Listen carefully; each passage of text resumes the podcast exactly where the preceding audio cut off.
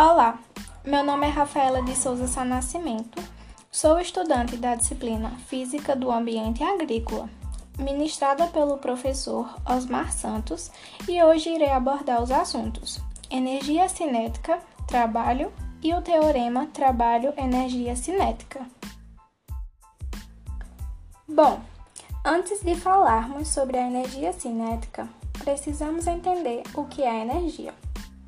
Apesar do conceito de energia ser bastante amplo e difícil de ser entendido, podemos definir energia como uma grandeza vetorial que se conserva, ou seja, a quantidade total de energia nunca muda. Em termos diferentes, entende-se que a energia é a capacidade de realizar trabalho. Então, a energia cinética, que é representada pela letra K, é uma grandeza física escalar que está relacionada aos corpos em movimento. Então, nesse sentido, quanto mais rápido o corpo se move, maior será a sua energia cinética.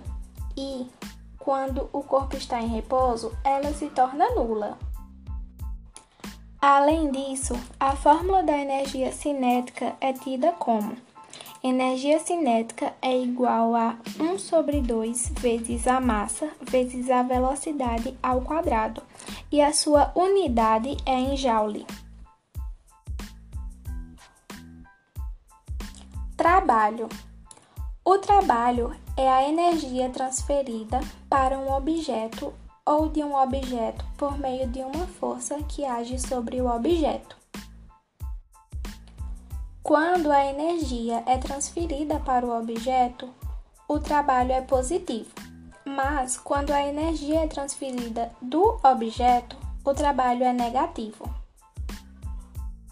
Bom, para calcular o trabalho que uma força realiza sobre um objeto quando este sofre um deslocamento, usamos apenas a componente da força paralela ao deslocamento do objeto.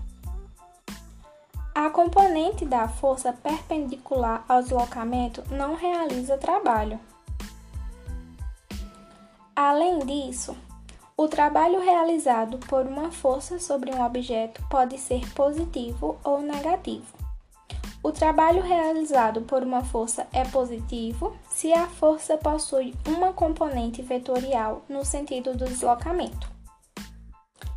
E é negativo se a força possui uma componente vetorial no sentido oposto. E se a força não possui uma componente vetorial na direção do deslocamento, o trabalho ele vai ser nulo. A unidade do trabalho no Sistema Internacional de Medidas é dada em joule. Quando duas ou mais forças atuam sobre um objeto, o trabalho total realizado sobre o objeto é a soma dos trabalhos realizados separadamente pelas forças. O trabalho total pode ser calculado de duas formas. A primeira forma é determinando o trabalho realizado separadamente pelas forças e somando os resultados. A segunda forma é determinando a resultante de todas as equações obtidas. Teorema do trabalho e energia cinética. O teorema do trabalho e energia cinética é tido quando o trabalho realizado pela força resultante que atua sobre um corpo é igual à variação da energia cinética do corpo. Ou seja, a energia cinética depois da realização de trabalho é igual à energia cinética antes da realização de trabalho mais o trabalho. Se o trabalho total realizado sobre uma partícula é positivo, a energia cinética da partícula aumenta de um valor igual ao trabalho realizado. Se o trabalho total é negativo, a energia cinética da partícula diminui de um valor igual ao trabalho realizado. Com isso, encerramos mais um podcast sobre os conteúdos de física.